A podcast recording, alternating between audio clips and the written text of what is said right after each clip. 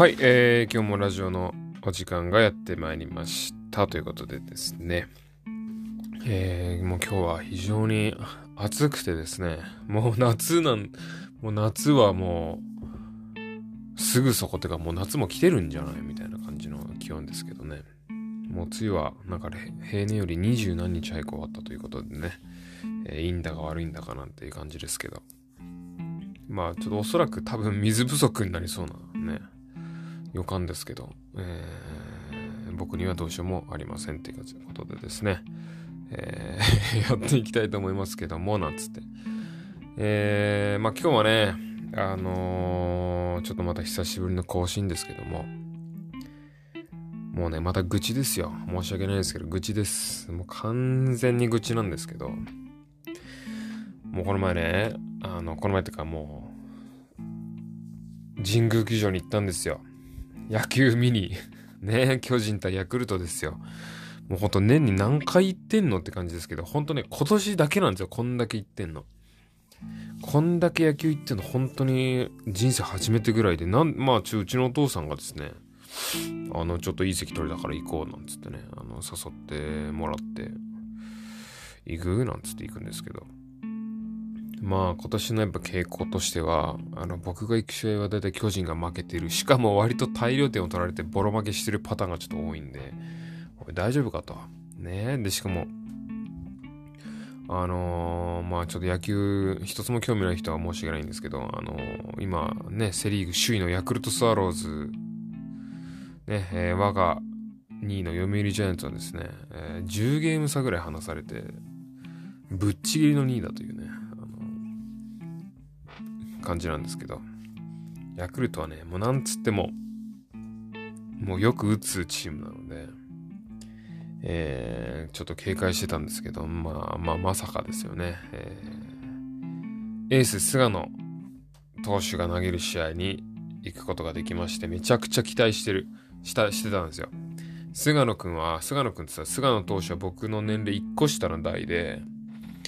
まあ、巨人のね、もう、名実ともにエースですけど、最近はやっぱりちょっと衰えがなんて言われて、あの、ちょっと囁かれてますけど、だけど、やっぱ菅野はエースだから、最近はいいピッチング続いてるし、もうこれは期待できると。ね。知って蓋開けてみたら、まあ16対なんとかで負けて、負けたんですよね、この試合ね。もうどういうことやねんと。もう本当に。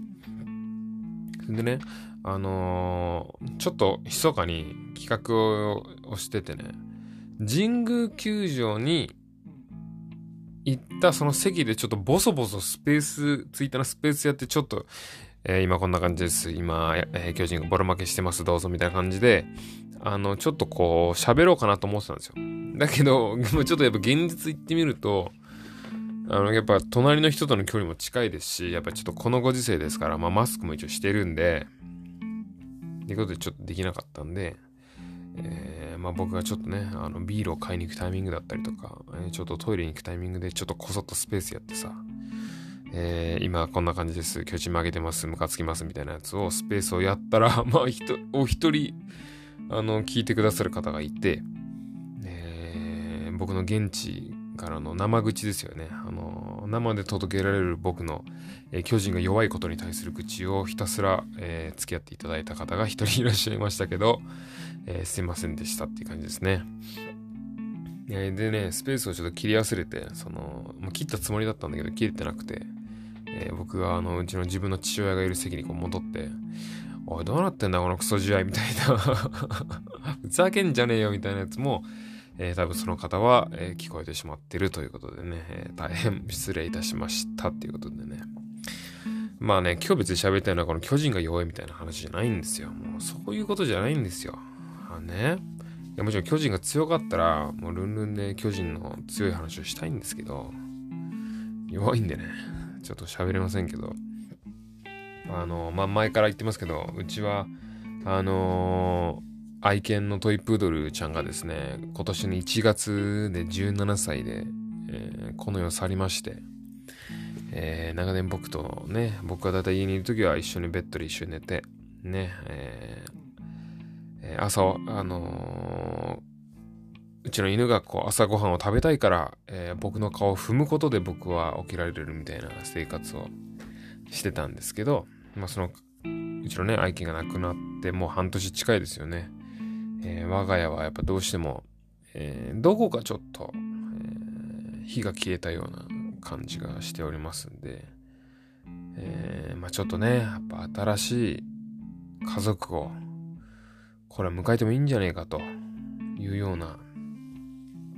えまあちょっと話もポツポツ出始めてはいるんですけど、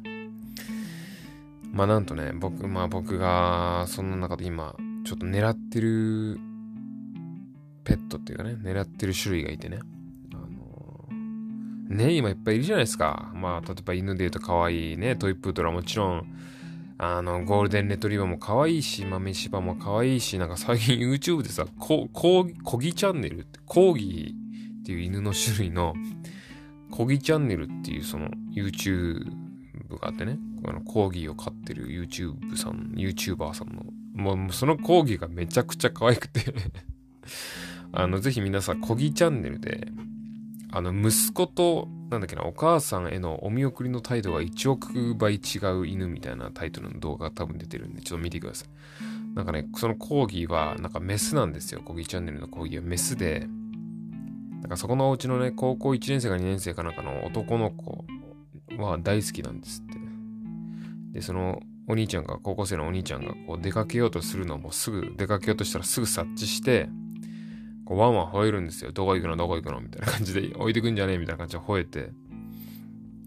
で、あのー、じゃあね、つってその高校生の男の子が行ったらもうダッシュで庭まで行って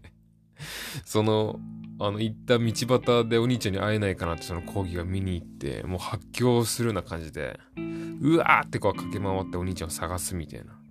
対してお母さんが、あの、じゃあ、あの、仕事行ってくるねって言うと、もう一つもピクリともせずずっと寝てるっていう で、お母さんがもう1時になって、まあ、もう出かけるよもうお母さん出かけるよって言ったら、あの、左の、あ、違うな、右の後ろ足だけピクピク動かして、えー、足一本でお見送りするみたいな。あの、そういう可愛いのがいるんですけど、ぜひ見てください。コメントでね、あの、その、長男と母へのお見送り方が1億倍違う犬みたいなタイトルの動画なんだけど、1億倍っていう表現が適切なシーンを初めて見たみたいな、秀逸なコメントもありましたけどね。だから違うんですよ。もうね、講義の話をしたいんじゃないんです僕は。僕が、なんでこうなっちゃったのかなそう、犬の種類とか言ってるから。僕がね、その狙ってるペットちゃんがいるんですという話なんだけど、それはね、えー、うなぎです。うなぎ。今ね、僕の中で空前のうなぎブームが来てて、うなぎってあれ、あの、当然あの、かば焼きとかで食べる魚のうなぎですけど、うなぎってね、飼えるんですよ。なんかね、うなぎって結構飼ってる人いるらしくて、最初ね、あの土壌ぐらいのサイズの、ま、稚魚をお迎えしてさ、あの、ピッとこうやって入れといて、あの、なんかね、うなぎは基本的に結構こう隠れたいらしいので、なんかね、厚めのこう砂を水槽の中で敷いて、そうすると潜ったりとかするらしいし、なんかね、パイプみたいなの入れとくと、なんかそこで隠れて寝るらしいんですよ。で、なんかそれを、なんかうなぎを飼育されてる YouTuber さんがまた、また YouTube なんだけど、YouTube さんがいて、修法チャンネルっていうね、あの、ブラックジャックによろしくっていう大名作漫画の著者、佐藤修法さんと同じ感じの修法チャンネル。同一人物かどうかは知りませんけど、修法チャンネルでね、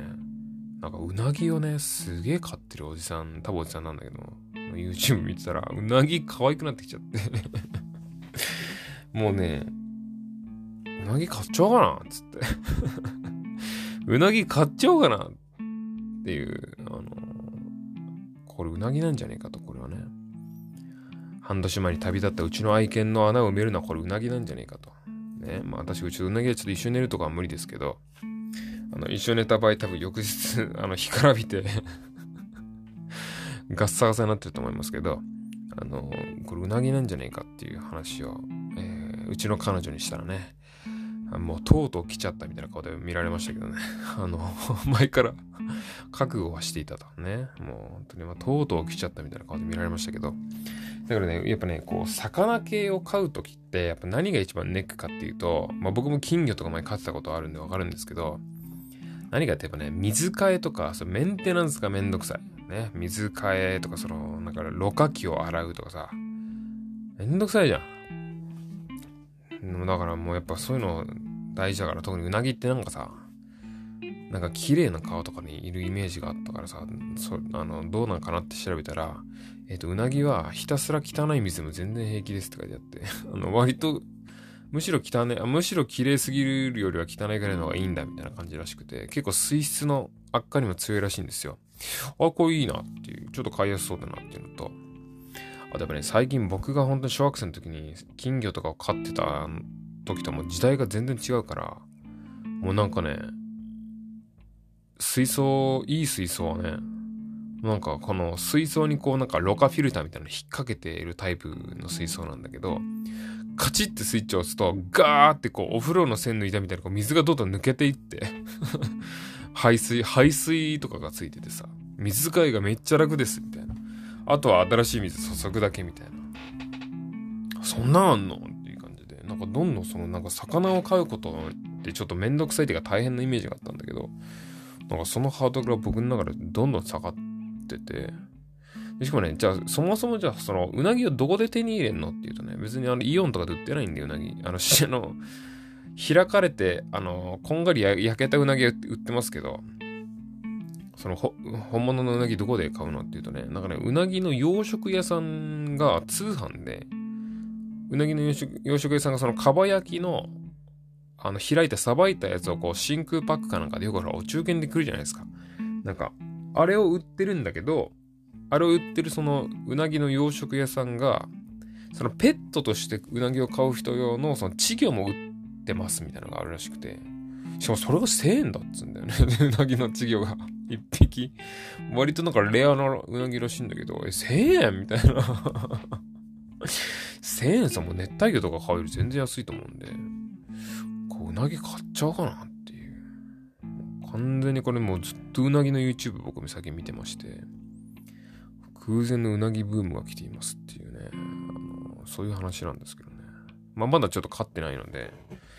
もし本当にこう、うちの家にうなぎをこう導入したらですね、この、本当もうひたすらうなぎの水槽の前にスマホを置いてですよ、インスタライブですよね あの、誰得だよっていうのはありますけど、もう僕とかは一切出演しませんけど、っていうのやろうかなと思うぐらいうなぎを、今、うなぎ熱がすごいですっていう話でしたっていうことでね。えー、ぜひね、このラジオ聞いてる中で、あ、俺うなぎ飼ってるよって人いたら、あの、あの私うなぎ飼ってるよなんていう、あの、OL の方いらっしゃったら、ぜひコメント欲しいんですけどね。はい。ぜひいろいろ教えてください。ということで、今日はこの辺でさようなら。